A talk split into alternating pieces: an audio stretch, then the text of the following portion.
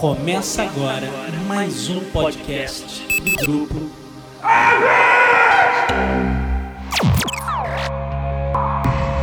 Set a course for the neutral zone.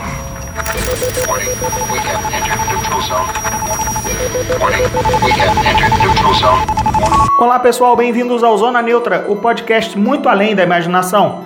Primeiramente, peço desculpas pela semana passada, pela ausência do programa. Na verdade, ele estava pronto, mas aconteceu um probleminha técnico e a gente não pôde subir o nosso material.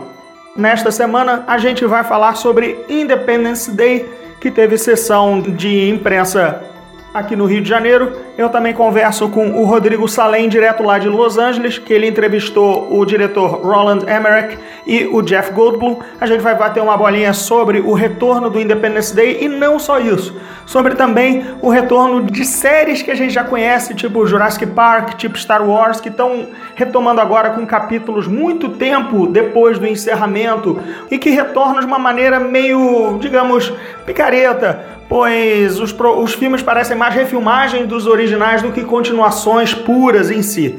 E no meio do pacote, no meio da- do troca-troca de ideias, a gente também vai falar um pouquinho sobre marketing de cinema, porque teve essa semana recente de divulgação tanto do Liga da Justiça, né, continuação de Batman vs Super-Homem, quanto também uma divulgação de, no- de novidades e fotos de, de Rogue One, Star Wars Rogue One, que essas duas ações de marketing são, são meio desesperadas da- por parte dos estúdios, porque essas produções estão envolvidas em polêmicas recentes sobre tanto a qualidade do, do- de Liga da Justiça, visto que o Batman vs Super-Homem foi absolutamente horroroso, quanto o Star Wars Rogue One, a notícia de que o filme estava com 40% dele sendo refilmado. Então teve um apaga-incêndio por parte da, dos estúdios, com divulgação em massa para sites, pra, mas não necessariamente para imprensa de cinema séria, digamos assim. Esse é um dos papos que a gente vai levar, então entre na nave com a gente, prepare-se para a invasão dos alienígenas em Independence Day, siga comigo André Gordirro e o Rodrigo Salem.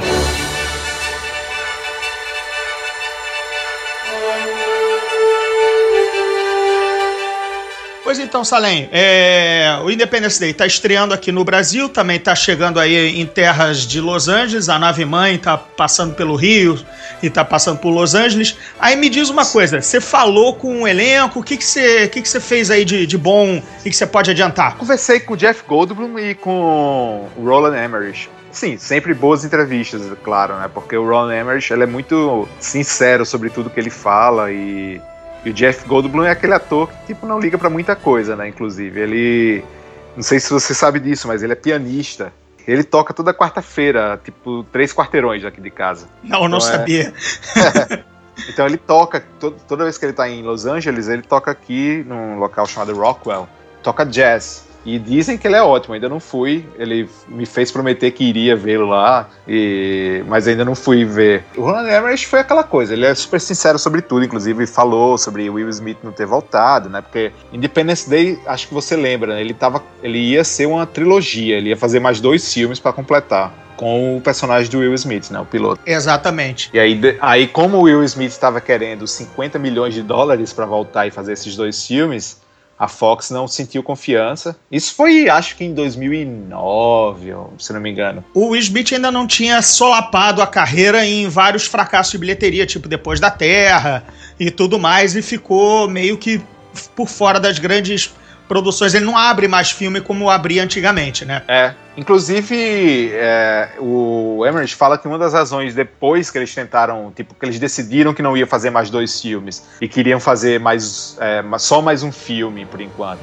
é, com um novo elenco misturando com o velho, e eles tentaram o Will Smith, aí ele fala que o Will Smith não queria é, voltar a fazer outro filme, outra ficção científica em seguida sobre pai e filho, né? Porque é exatamente depois da Terra. É, e, e aí ele já tava no Esquadrão Suicida também, quando tentaram de vez mesmo a coisa e não, nem- não rolou. E você não viu o filme, né? Mas ainda, né? a- a- como você falou antes da gente começar a gravar, a sessão é depois da estreia nos Estados Unidos, né? A sessão de imprensa. Aqui É. eles já mostraram pra gente e o filme sente muito a falta dele, sabe? Pelo menos a dupla Bill Pullman e Jeff Goldblum precisava da terceira perna, que foi o que sustentou o, o, o original, entendeu? Faltou o Will Smith ali e esse elenco novo cara, fica devendo muito, sabe? O moleque, filho dele, é um ninguém, não entrou entrou e saiu da, da cena. O Liam Hemsworth vive na, na sombra do irmão. Então o elenco novo, toda hora que ele aparece ou tem que fazer alguma coisa, o filme dá uma esfriada e você torcendo pros velhinhos entrarem em ação, entendeu? Ah, e o fi- Liam Hemsworth, eu não sei quem, quem. Tipo, é um cara bonito e tal, mas eu não sei quem na cabeça tem de achar que ele é um ator, sabe? Ele não segura nada, ele é péssimo. Ele não é só péssimo ator, mas como é péssimo entrevistado. Assim, não que ele seja antipático, mas ele é nulo. Ele não, É, não rende. falar. É, É. não rende nada. Então fica, fica aquela sensação que é curioso, né? Se você pensar que o Independence Day, há 20 anos atrás, fez sucesso com sem precisar de ator jovem, digamos assim, né? É, o Smith não era jovem, né? Era jovem moleque, né? Galã. Ah, e um protagonista negro, né? É, protagonista negro e, tipo, Bill Pullman já era, já era seu, seu é, quarentão ali novo, o Jeff Goldblum, Jesus, é o Jeff Goldblum, né? Pelo amor de Deus, Ah. não tá arrastando multidões e o filme fez dinheiro sem precisar de carinha de, de, de revista, revista adolescente, entendeu? E agora eles reinventam o filme, colocam o elenco de carinha adolescente pra chamar a geração divergente, convergente, de detergente e jogos vorazes. Ah. E, e essa galera não segura o filme, você torce pros velhinhos aparecerem, entendeu? É. curioso isso, quer dizer, você a, a coisa mudou tanto em 20 anos. Muito, né? E, e que, que uma das características do, do PSD é isso, tipo, de ser um pouco diferente, apesar de ter todo aquele clima meio é, bobão, assim, de filme B, tinham, coisa, tinham novidades ali dentro. Mas esse novo segue exatamente, inclusive foi uma das perguntas que eu fiz pro, pro Roland Emmerich, que tipo, quando eu senti que a conversa estava tipo, na boa, eu falei, é, seu filme meio que parece Star Wars, não parece, assim, é, a mesma estrutura, não sei o que, de reboot com sequência. E aí ele meio que admitiu e disse que foi pro cinema meio preocupado, foi ver o Star Wars meio preocupado que fosse muito parecido com Independence Day em termos de estrutura. Mas aí ele viu, ah, não é tanto assim, não tem muito a ver. Mas essa moda do requel tá chato, né? Os remakes, é, os, as- os reboots disfarçados de sequência. É, porque você, você pega três filmes cujos sucessos originais têm lá os seus 20 ou 30 anos, né? Vamos, vamos pensar aí. O Jurassic World, né? Mundo, mundo Jurassic, o Jurassic World. Você Aham. pega o Force Awakens e agora o Independence Day. Eles são basicamente os três primeiros filmes, né? O Guerra nas Estrelas, o Independence Day e o, e o Parque dos Dinossauros. É. Essas três sequências. fantasmas também. É, vamos ver, ainda não vi o Caça-Fantasmas, né? Mas parece que é refilmagem também, a mesma coisa. Três doutor, dois doutores, mais duas outras pessoas, tem o Geleia, enfim. Na boa, são todos, são os mesmos filmes. Não vai, não vai ter artigo salvador que vá dizer, não, o Despertar da Força é completamente diferente. Bicho, é a mesma estrutura, é a mesma história, Jesus Cristo. E o É. Independence Day tá igualzinho, só que agora se, se, se apoia num elenco jovem fraquíssimo e sem nenhum daquele apelo de filme B gostoso que o, que o Independence Day original redondinho tinha, sabe? Era o filme que o Ed Wood queria ter feito. Eu sei que você não gosta tanto quanto eu. Eu revi domingo à noite pra fazer a. Terça, é, segunda noite pra fazer a cabine de manhã. Cara, me diverti igual, é, curti os diálogos bem amarrados, tempo pros diálogos serem ditos, sabe? Mesmo as tramas cafonas, sabe? Da stripper, tudo aquilo era ruim, mas era pra ser ruim. Entendeu? Agora é só ruim porque eles não souberam fazer melhor. É uma pena. Mas Ah, o, eu tô curioso pra ver como é que eles vai, como que o filme vai ser recebido, né? Porque assim, a Fox claramente não tá se preocupando mais com o mercado americano, né? quase nenhum isso- assunto está, né? E é um filme que deve ir bem na China, né? Porque é o tipo de filme que, a chi- que, a- que os chineses adoram. Eu vejo sombrios 10 anos, pelo menos, pra gente agora. E, e possível, sei lá, tipo, até mais. Com essa ascensão da China, até eles é, adquirirem o mesmo é, senso crítico que a gente tem hoje em dia em relação a grandes filmes. E que, Então- que, que derruba grandes filmes ruins, né? Exato, como aconteceu, por exemplo, quando Matrix chegou, que derrubou para sempre todos os filmes ruins de ficção científica, né? E Uhum. ação. Como o Duro de Matar fez nos anos 80, blá blá blá. Então eles estão agora, tipo, começando nos anos 80, né? É, estão bem atrás, estão deslumbrados e bem atrás do, em termos de exatamente senso crítico, de absorção. É. Tudo é, É. ótimo, né? Tudo é, tudo é bacana. O próprio Círculo de Fogo pra mim, cara, por exemplo, que eu não eu desgosto imensamente, o Pacific ruim, e eu sei que você gosta do filme, cara, é praticamente o Independence Day de novo, entendeu? Discurso, mon, é, grande ameaça, humanidade unida, mesma coisa, entendeu? E filme bezão também de monstro, tudo mais e tal, é, mesmo clima. Mas foi a, a China que ainda mantém sob aparelhos a a, a tênue esperança de ter um 2, né? É, eu acho que vai ter o 2. Inclusive, vai ser o diretor, o diretor do 2, não, é- não vai ser mais o Guilherme Del Toro, que vai passar a ser o produtor. É, vai ser o que era o cara que era o showrunner do, da primeira temporada do Demolidor, da- do Netflix. Isso, isso que ele largou, Que é exatamente. É, é o Steven Knight, que é ótimo. Então, vamos ver. Eu adoro o, o filme, porque, como eu costumo falar, o filme idiota mais legal de todos os tempos. É o que eu É. digo do Independence Day, mas beleza. Eu não esperava mais que robôs brigando com monstros e eu acho a direção de arte daquele filme uma maravilha. Eu não sei como. Não, só não foi indicado ao Oscar porque ele foi um fracasso, mas a, a direção de arte daquele filme é um absurdo. O design de produção é incrível. E falando exatamente nisso, né? Fracasso que a China deve salvar, a gente tem os números do Warcraft recente, né? É, rendeu 37 milhões. Isso não pagou nem os servidores dos supercomputadores que fizeram os efeitos dos orcs, né? Pagou nem, o- nem a comida, eu acho. Não, né? não pagou o catering, com certeza não, entendeu? Metade das armaduras foram, foram desses 37 milhões. Mas a China meteu 150 milhões de doletas ali, né? Mais do que o Despertar da Força. Calma, só em cinco dias. O Despertar da Força fez 150 na carreira inteira. Uhum. Warcraft fez isso em cinco dias. Pois é, então tá mais do que garantido que a gente vai ter Warcraft 2 por conta do mercado chinês. É, e, e como você falou aí do, do- da trilogia, do Independence Day, é, o filme deixa claro que vai ter continuação. O, É, o filme, né? o filme deixa claro, quer dizer, não sei se, se o Roland Emmerich tá dizendo que talvez não faça, não sei o que, não era a intenção, a intenção mudou com o Smith, Não, não, mas não, não. Acho que a intenção agora é clara. Ele fala, tipo, agora é um começo de uma nova franquia, que é o que atraiu ele. Então, com novos personagens tal, blá blá blá. Ele não queria fazer uma sequência na época, tipo, com os mesmos personagens, fazer um- uma sequência.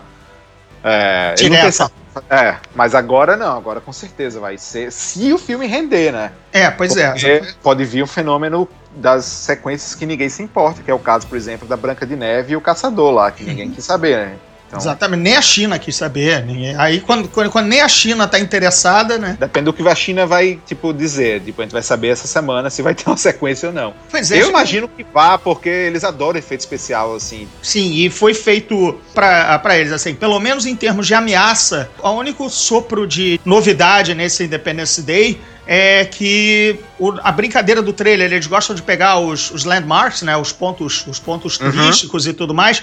Isso, isso muda o foco e não é só, não é mais só a destruição do que a gente já viu, até porque, cara, de, de Independence Day, que foi o precursor até hoje, a gente já viu, cara, até o 2012, né? Destruiu tudo. Então não tem Ah. mais o que. é, assim, o- então eles mudam o foco para a verdadeira avia- é, ameaça de invasão alienígena. Aí, isso foi a única coisa que dá aquela estrelinha mais, mais generosa na, na resenha. Diz, ufa. Ah. Não tinha por que repetir o que todos os filmes em 20 anos já fizeram, entendeu? É, que, come, que começado pelo próprio Independence Day. Então agora a invasão alienígena, os bichos aqui na Terra e outros tipos de perigos, para não dar spoiler, é, é que viraram o foco. Ufa, entendeu? Porque não fazia mais sentido ver aquilo que a gente tem visto por conta do Independence Day há 20 anos. Uhum. E a promessa da, da continuação é, é até mais bem-vinda do que essa. a- a- da, da parte 3, digamos assim, de uma possível sequência, é até mais bem-vinda do que esse filme. Porque esse filme ainda assim foi mais do mesmo, e, o- e esse próximo, pelo que acontece na trama, promete uma coisa realmente nova. Mas vamos esperar pra ver se vai ter, né? O, e o, o Jeff Goldblum te disse o que de bom? Porque eu tenho uma anedota sobre uma vinda dele ao Brasil, a gente complementa, eu te complemento já já. Não, agora eu quero saber essa anedota. Ah, não, foi, foi besteira. Ele veio aqui por um filme que eu sinceramente estou esquecendo qual foi, tá? É, ou seja, não foi nenhum blockbuster nem nada. É, e ele ficou. é, Agora, agora eu vou me entregar porque a, é- a piada é pronta, é levantada, né? Tava naquela época, cabelão e tudo mais, eu tava com Ah. anéis de caveira, anéis disso, né, até aquilo. Aí ele cismou no meio da entrevista com um anel em particular que eu tava usando. Aí ele, disse, "Ih!" Aí ele disse, fez a pergunta que, que dá medo, né? Posso ver seu anel? Aí, o que, que Aí eu fiz? Frodo, Frodo fez o quê? Passou o anel. Imediatamente deixei meu anel nas mãos de Jeff Goldblum. Putz, que é o maior passador de rodo de Hollywood, né? Pois é, mas enfim, e, e é bizarro, né? Porque ele tem aquele mesmo gestual estranho, né? Que a atuação dele é ele, né? Aquele ele. gestual com aquela mão que vai para parece uma cobra, vai pra, vai pra frente e volta, né? Dá um bote assim. Então ele deu um bote no meu anel, só piora a história, e ficou observando e perguntou onde eu comprei, se era um artesanato local, tudo mais. Aí, aí ele pirou, viajou e depois me devolveu e aí continuou o papo. Quer dizer, essa. é- é- é- não sei se ele construindo o personagem, sabe? Aquela. Né, aquele. O, Jeff Goldblum, tipo, vai lá me ver tocar piano. Né? Poxa, né? Assim, eu te conheço há anos, né? Não, enfim. Mas o, sobre o que, que ele falou pro Independence Day, ele pegou teu anel, essas coisas assim. Não, não, não, não. Nada tão sexual assim é, na entrevista, não. Ele mostrou, na verdade, fotos no celular dele do da filhinha dele. Ufa. Quando veio fotos no celular, disse: tá bom, mostrou nudes pro Salem. A história seria mais legal se fosse essa, mas É, né? Olha, andei recebendo isso das fãs, veja, tudo mais tal. Nada constrangedor, né? Nada, tudo tranquilo. Mas ele é um bom vivan, né? Tipo, ele, acho que ele- o que ele fez com do lado de pegar seu anel não foi nada é, diferente do que ele faz hoje em dia, não, porque ele é um cara que tipo é meio viajandão mesmo. Ele, ele inclusive anda com anel, casaco de couro, pulseiras. É, ele é todo assim, meio cool, sabe? Tipo, Uhum. e ele e que é impressionante, porque ele tá é o único cara que passou 20 anos, que passaram os 20 anos e você não nota que mudou, né? Porque ele tá igualzinho. Sim. É impressionante isso. O resto tá acabado, né? É, é. Mas ele tá igual. Mas Ah, não, não sei dizer, em relação à sua pergunta de Independence Day, eu não tenho a mínima ideia, porque faz mais de três meses que eu falei com ele, porque não foi pra, pra diário, foi pra, pra revista. Eu não, eu não, não lembro, eu preciso ser sincero, não lembro o que foi que ele falou. A gente só conversou muito sobre, sobre ele, sobre essas mudanças, 20 anos, blá blá blá, tipo. Mas como assim? Eles não podem falar muito sobre o filme, a gente não tinha visto o filme ainda também, então não tem nem muito o que falar na época sobre o filme. Então a gente conversa sobre a vida mesmo, sobre jazz. E essa parte é, é muito ruim quando a gente fala com os astros, estrelas, diretores, e eles não. A gente não viu o filme, eles não podem contar nada da trama. Aí você passa a falar da vida deles e vira um É. perfil do cara, mas nada que informe o leitor exatamente sobre o filme que ele abriu a revista ou acessou a matéria pra saber, né? Assim, Não, o- isso já rendeu muito mico já aqui pra mim em Hollywood. Tipo, uma coisa que eu tô meio acostumado, que hoje em dia até é, quando me oferece algumas entrevistas nesse sentido, eu meio que recuso, porque tem ator agora, tipo, passando mais tempo morando aqui, que você sabe que não rende. Então, se você vai fazer uma entrevista que você não pode falar sobre o filme e o ator não vai tipo, falar nada aqui de interessante, pra que você vai perder seu tempo? Sabe? Justo. Não vai render. Tem gente que faz qualquer coisa, né? Pra fazer, tipo, porque pega uma frase e transforma numa matéria de 5 mil toques, mas. é, Ah, e, e tem o caso, às vezes, e você tem pelo menos a, a- a- a- Exatamente o que você falou, você tá aí, né? Você tá pertinho. Às vezes Exato. a gente sai daqui do Brasil, viaja pra cacete, dois dias de. Entre dois. Um dia pra vir, outro dia pra voltar, mil aeroportos, chega lá, 15 minutos com o cara e o cara não Ah, rende. Pois é. É, ou você não tem um histórico de ter entrevistado o cara várias vezes e saber que ele, ele não rende. Né? É. Sim. É. Colocar em frente a The Rock, é, Will Smith, Steve Carell, esses caras tá, tá, tá na boa, entendeu? Preciso Exato. nem, preciso nem ter visto uma foto do filme que já, sabe, já sei que vai sair outra coisa boa dali, entendeu? É. Mas aí você Não. pega um Liam Hemsworth da vida, né? E Não, isso eu nem faço nem se tipo, tiver visto o filme, porque eu já sei que não vai dar nada mesmo. Porque é tanto que no- nos é, Jogos Vorazes lá, tinham que colocar eles sempre com alguém junto, porque não rendia. Então, por mais que as meninas gostassem de fazer entrevista com ele, pra fazer pra revista feminina, então pra revista de adolescente, não rolava. o que entra naquele nosso papo ainda por inbox, para gravar o Zona Neutra, que foi a situação do marketing de cinema hoje, né? Que a gente vê. Você puxou o assunto numa, num belo post no Facebook do teu perfil sobre o, né, o momento a, apagar incêndio na Ah. divulgação tanto da Liga da Justiça quanto do Star Wars Rogue One, que esse marketing que vamos colocar qualquer coisa no ar porque vai viralizar, vai todo mundo repetir e não vai ser exatamente jornalismo, né? Vai ser propaganda quase que paga, né? Exato. Para os É, um- leitores, para os ouvintes que não estão cientes, a gente vai, vai explicar qual é a situação, né? Me diga aí dessas duas divulgações. Então, o Liga da Justiça foi isso. Eles chamaram vários jornalistas para ir para Londres para cobrir o mesmo set de filmagem. E aí as- são as mesmas frases, porque tá todo mundo meio junto. E eles já tiveram, coisa que nunca geralmente acontece, a permissão de dar alguma matéria já agora. Normalmente, quando você faz uma visita a um set de filmagem, Você segura Você- o material, né? Exatamente. Exato. Você tem um embargo para você não falar nada, porque é um segredo.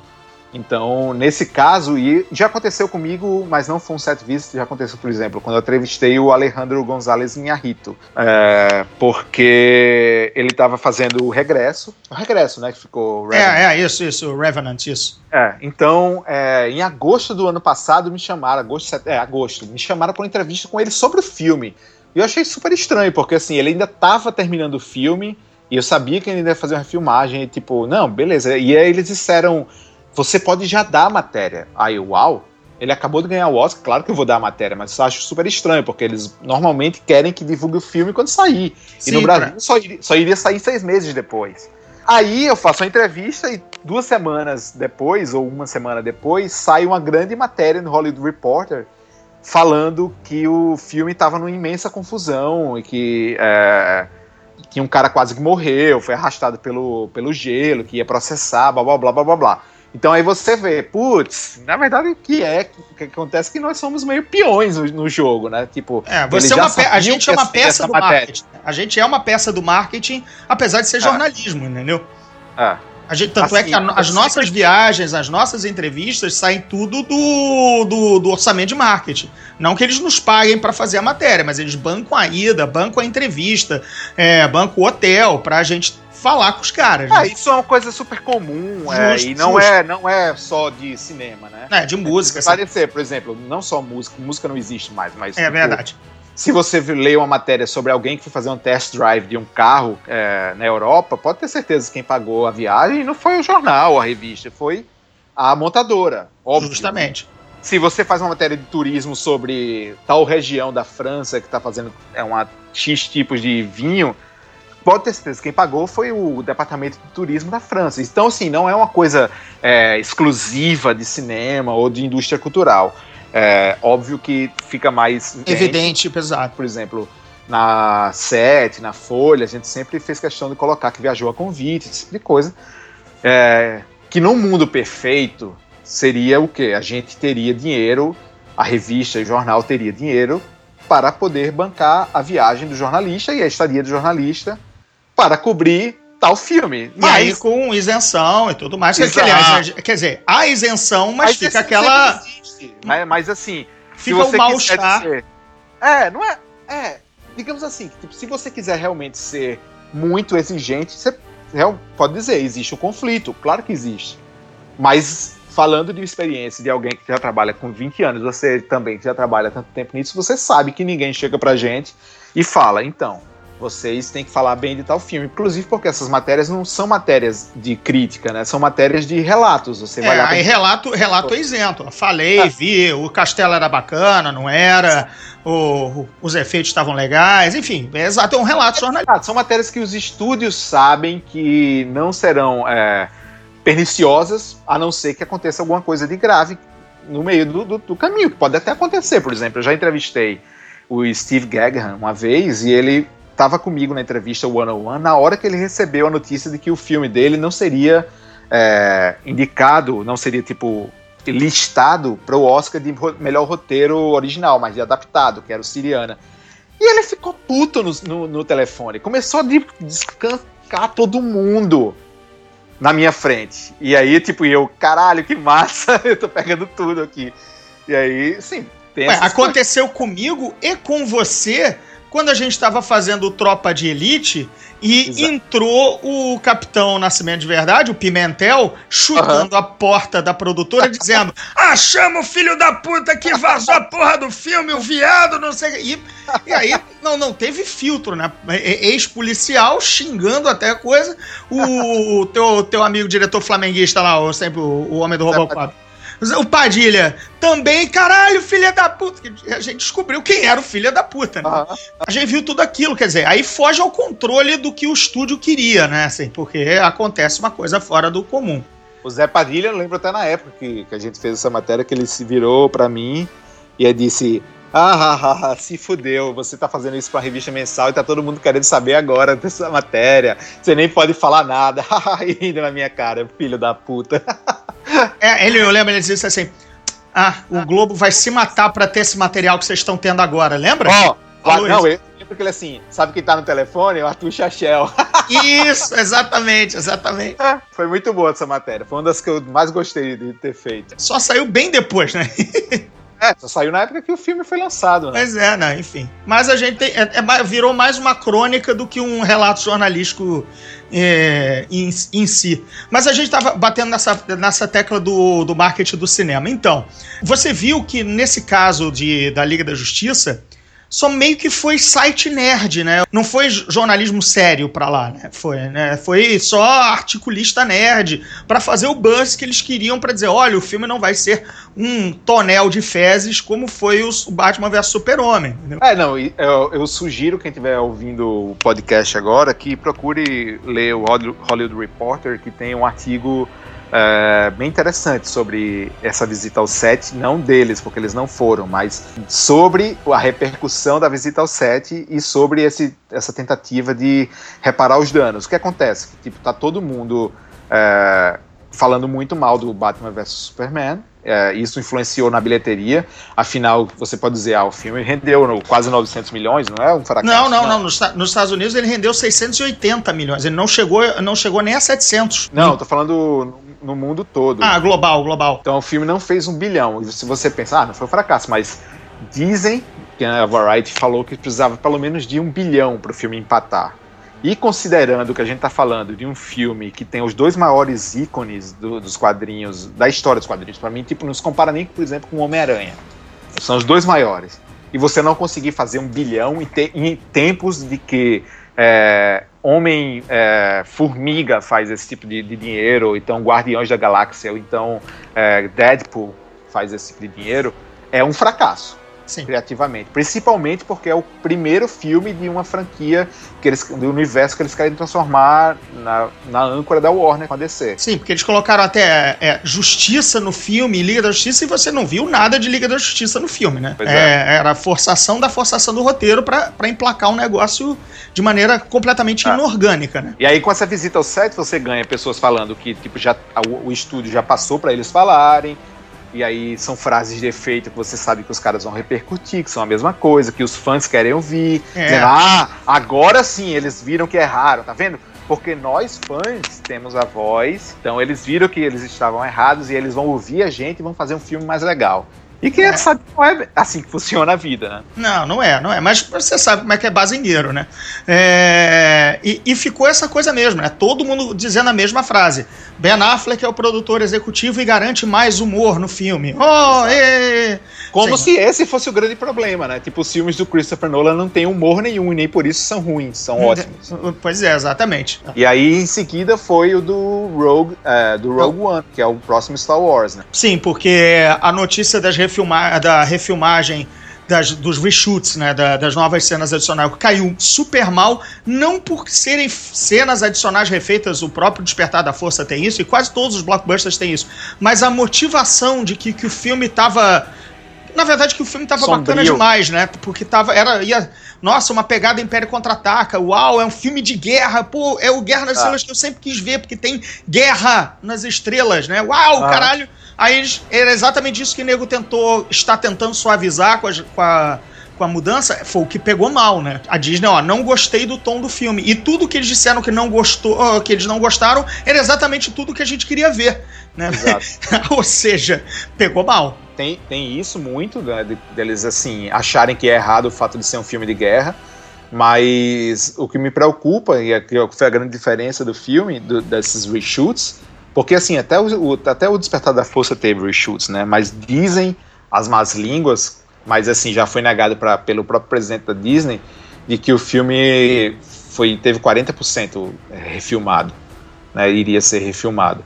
O, a Disney já, já falou que não é bem assim, que 40, não, não tem nem condições de você fazer 40% de um filme a partir faltando seis meses para começar. Foram mais cenas internas, é, de diálogos, para desenvolver personagens, né, no Aham, aham. caso.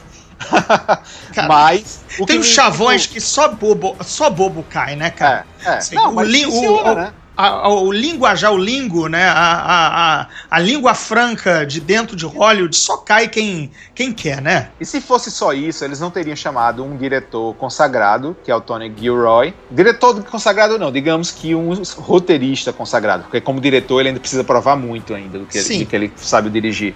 Mas um, um roteirista consagrado para poder dar um Polir, polir o texto, Ah, exatamente. E ele trouxe o dublê é, de ação dos filmes dele, dos Borns. Então, Uhum. assim, você- alguma mudança radical vai ter nessa história, porque eles não chamariam o Tony Gilroy pra fazer. Tipo, eles poderiam chamar qualquer pessoa e ficaria por baixo do pano, porque é super normal você ter é, script doctor em qualquer filme. Ah, Veja o Qualquer- Maré Vermelha que entrou o Tarantino e fez o diálogo do, do surfista prateado. Exato. no Não, no o próprio- velho Maré Vermelho. O próprio Alexander Payne ganhava vida assim, e ainda ganha, mas ninguém sabe o que, é que ele escreve direito. Você só Uhum. vê quando tá o nome dele nos créditos, assim, tipo, como agradecimento, aí ele. Ué, mas por que o nome do Alexander Payne tava com agradec- agradecimento? E foi um dos, um dos motivos que eu encontrei ele, por- inclusive, assim, uma das pessoas que eu mais adoro nessa indústria, que é o Alexander Payne, não só como diretor, mas como entrevistado. E aí eu encontrei ele em Cannes para um papo sensacional, 40 minutos sozinho, assim, com ele, e eu perguntei, ah, ah, Alexander, eu vi seu nome nos agradecimentos de Cidade de Deus, mas que diabos você estava fazendo ali? E aí ele explicou que ele reescreveu o filme. E isso é Uhum. uma coisa que, tipo, ninguém tinha falado até então. E eu não sabia. Então, isso é normal. Agora, chegar um cara como Tony Gilroy, trazer seu dublê, é... cara, vai mudar muita coisa no filme. É, ele é o diretor assistente, ele tá filmando junto com, com o Gareth Edwards. Aham, aham. Então, assim, bizarro. Vamos ver o que é que vai ser, né? Ou seja, Saiu o que filme só- bom, tudo bem. Não, tudo bem, exato. Saiu um filme bom, só vai ficar aquela pulga atrás da orelha, dizendo, nossa, e como é que deveria ter sido esse primeiro corte? Entendeu? Mas só vai ficar isso na nossa cabeça. Agora, se o filme for ruim, é que é pior ainda, entendeu?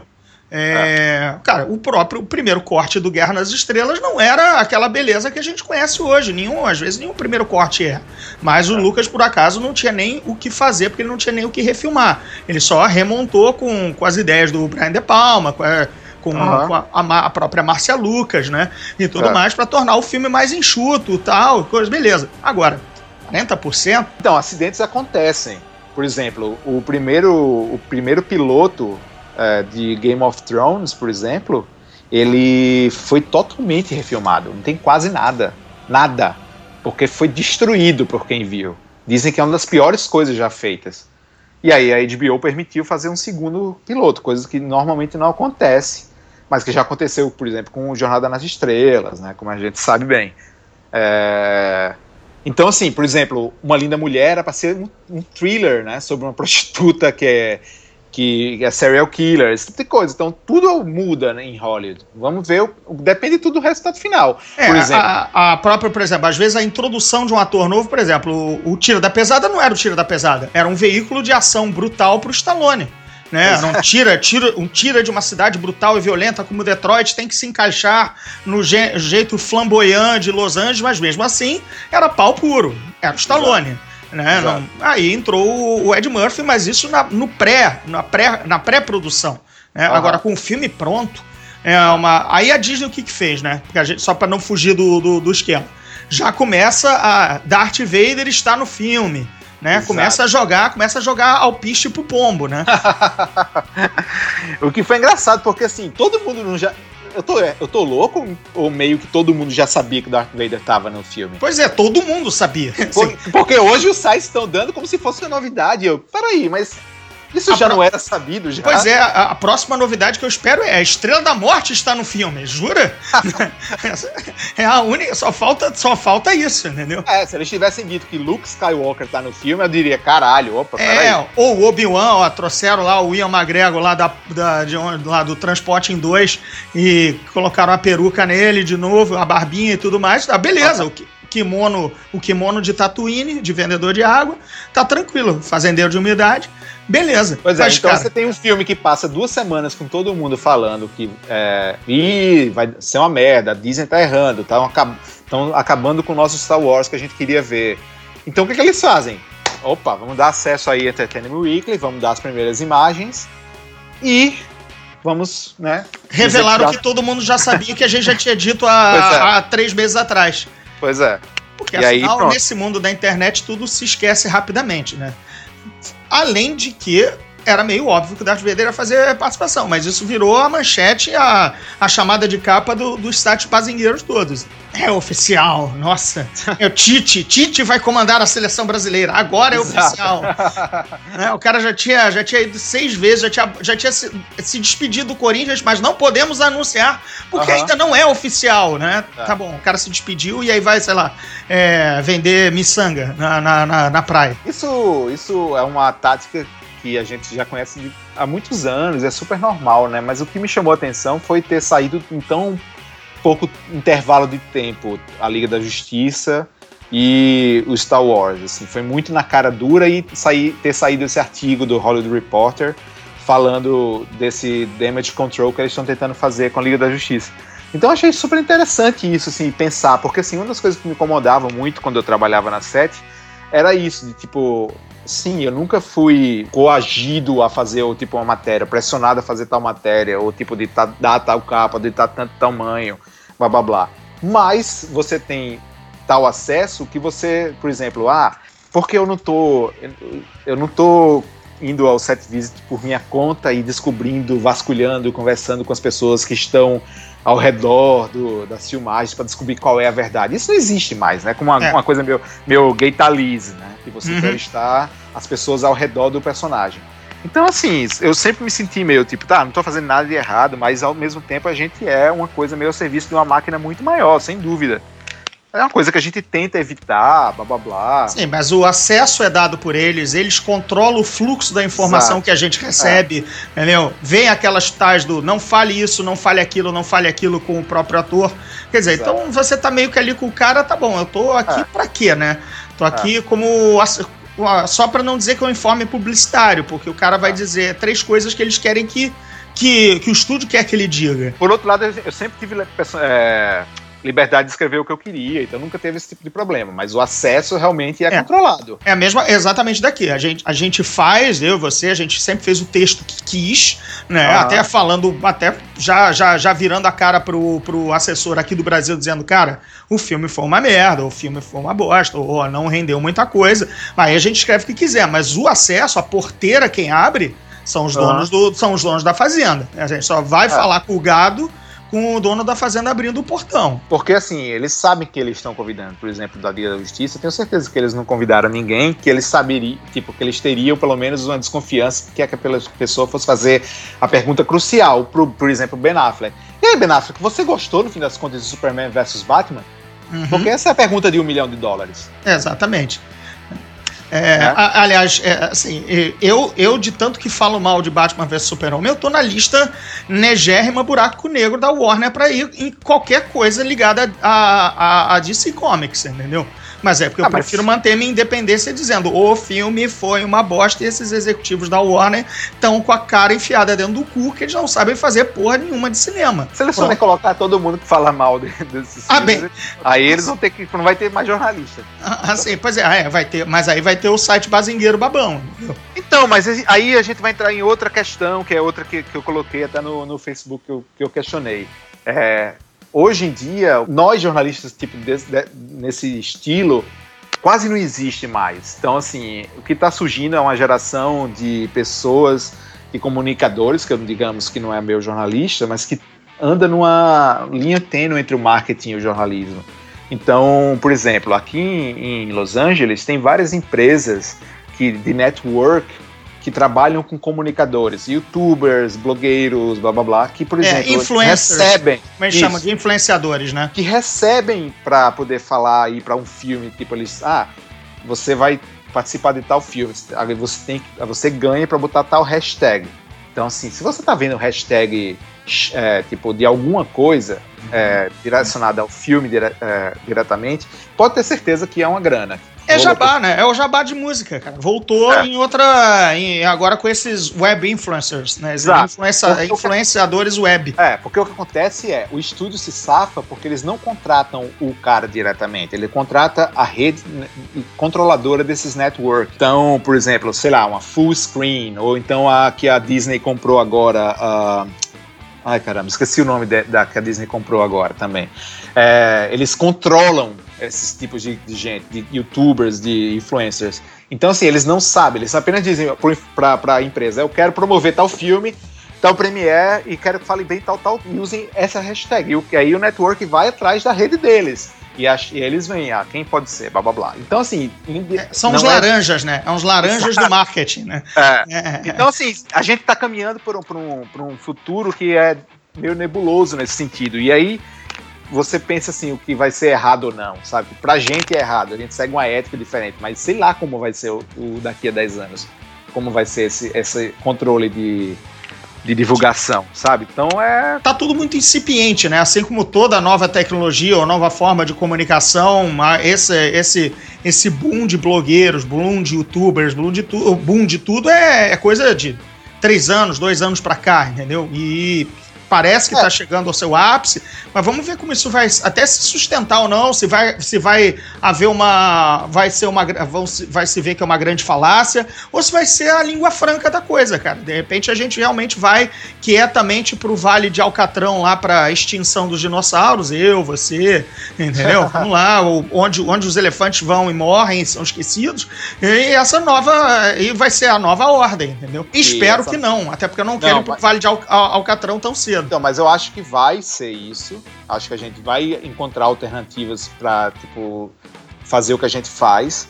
Mas eu acho que a tendência é essa, cada vez maior. Isso é uma discussão que precisa de muito tempo pra, e de outras pessoas com outros pontos de vista pra Sim, gente é, conversar. Uma coisa meio universitária, mas que é interessantíssimo. Mas eu acho que o futuro vai ser esse, não vai ter muito como escapar. É, vai caber ao, ao espectador, porque eu acho que não vai existir mais eleitor, porque blog já tá. não existe mais também. Você fala de blogueiro, blá blá, mas blogueiro é uma coisa que já não existe, É, eles não é, são mais é. sustentados já. Pra você Eles- ver como eu sou velho, né? É, Como- então. como eu- como Hoje já- é, é youtuber. Que, que- Podcaster, que- enfim. é, tipo, podcast é menos, né? Mas é mais vídeo tudo agora. Então, assim, vai caber a ter um desenvolvimento desse próprio espectador, de saber o que, que ele tá vendo. E aí vai ter que também entrar um processo de, do departamento de marketing dos estúdios e das gravadoras, de saber onde eles estão investindo e, e notar que se vale a pena ou não investir em, em uma imprensa marrom, que isso é, um é muito prejudicial a longo prazo, que você não está criando um público consumidor de bons filmes, você está apenas criando um público meio retardado, que não sabe o que está vendo, e que isso é ruim para o próprio é, o produto cinema. depois, exatamente. E é o que está acontecendo hoje. O cinema está assim porque eles pararam de investir na formação de um público conhecedor. E você, essa, essa história do é, baratear o seu produto para qualquer pessoa de maneira que até o público tem que ser esperto para ver que está sendo enganado, é aquela velha história de celebridade brasileira que, que coloca lá hashtag ah, estou aqui com o meu Samsung 7, está ótimo na festa e tá lá, enviado do meu iPhone. Entendeu? Exato. Que aí Exato. você cla- fica claro e patente que aquilo foi comprado, que aquilo é um jabá, que aquilo não é nada natural, entendeu? Sim. É, que o cara Mas posta só. É normal você, é se você for uma celebridade, você chega a esse ponto de ser celebridade, faça isso. Se você, tipo, não tem nenhuma. é, Ética. Ah, Não, não é ética. Tipo, se você tá sendo patrocinado, tudo bem. É ético. É antiético, nesse caso que você citou do Samsung com iPhone, óbvio, né? Porque eu, não faria isso. Mesmo sendo uma celebridade, tipo, usar um iPhone e, tipo, twittar dizendo que eu, tô- que eu adoro Samsung. É um mico, né? Tipo assim, cara, você. Na época que eu trabalhei em revista de celebridade, eu vi gente, por exemplo, que tem muita grana, muita grana, muita grana. Tipo, cantora, que vai pra Nova York bancada por certas revistas e vai para Nova York e tipo entrega um ensaio só para poder viajar. A outra tipo vende as fotos do bebê porque a revista pagou o quarto. E, tipo, e já tem grana, né? Já tem grana pra caralho, então pra que isso? Eu não consigo entender. Cara, Não eu me lembro do Zeca Pagodinho sendo pago pra fazer é, propaganda da Itaipava, ia lá atrás beber uma brama e não bebia Itaipava na propaganda, né? ah, meu público sabe que eu só tô sendo pago pra isso. Mas aí já entra na malandragem, entendeu? Já Ah. entra em outro nível. É isso, tipo, se você é, se você é inocente ao ponto de achar que, que aquela pessoa tá fazendo é, a propaganda ou tweetando alguma coisa porque gosta, com hashtag eu amo Samsung, eu amo o iPhone, é porque você é muito inocente, né? Então, É que, é, cara, quem me conhece, você sabe, sabe que eu odeio Beatles, é a pior coisa que, o- que o planeta já criou. Mas, sabe, o dia que alguém que, que apareceu a hashtag Beatles alguma coisa, falando bem, ou de um disco ou alguma coisa, cara, eu tô sendo pago por isso. exato. Porque não é da minha natureza. Entendeu? Não É, exatamente. é, é o Siman Call, é você saber o que, que é, o, é o leitor, tá? É como você falou, leitor, espectador, consumidor de notícia, de mídia, o que quer que seja esse novo nome, né? É, esse cara tem que ter o bom senso de saber, tô sendo enganado, isso aí é um papel de bobo. Isso aí é, isso aí não é genuíno. Eu acho que vai haver uma filtragem, espero que exista essa filtragem, mas eu acho que a gente vai viver uns longos anos de uma linha cada vez mais é, borrada entre é, o que eles se chamam de jornalista e marketing. Eu acho isso, mas eu acredito que tudo muda e eu acho, não, tipo, o jornalismo vai mudar e vai ter os seus jornalistas sérios também nessas áreas. Mas eu acho que por enquanto vai demorar um pouco. Nossa, essa frase horrível. Por enquanto vai demorar um pouco, foi muito bom. É, é, é, como é que é? Aquelas, do- aquelas frases do Jota Quest, é, É, eu, eu acho que com certeza talvez. É, não, aquela. É, hoje, hoje em dia a noite é foda, algo assim. A noite, tem dias que a noite é foda. Não, não, meu. É isso, uma merda dessa. Então é isso, galera. Vamos nos despedindo aqui do Zona Neutra desta semana. É, foi mal pela semana passada, eu já expliquei no início que a gente teve um problema técnico. Então estamos aí, obrigado pela atenção. Salem, obrigado por estar aqui com a gente. Então, até semana que vem. Até mais.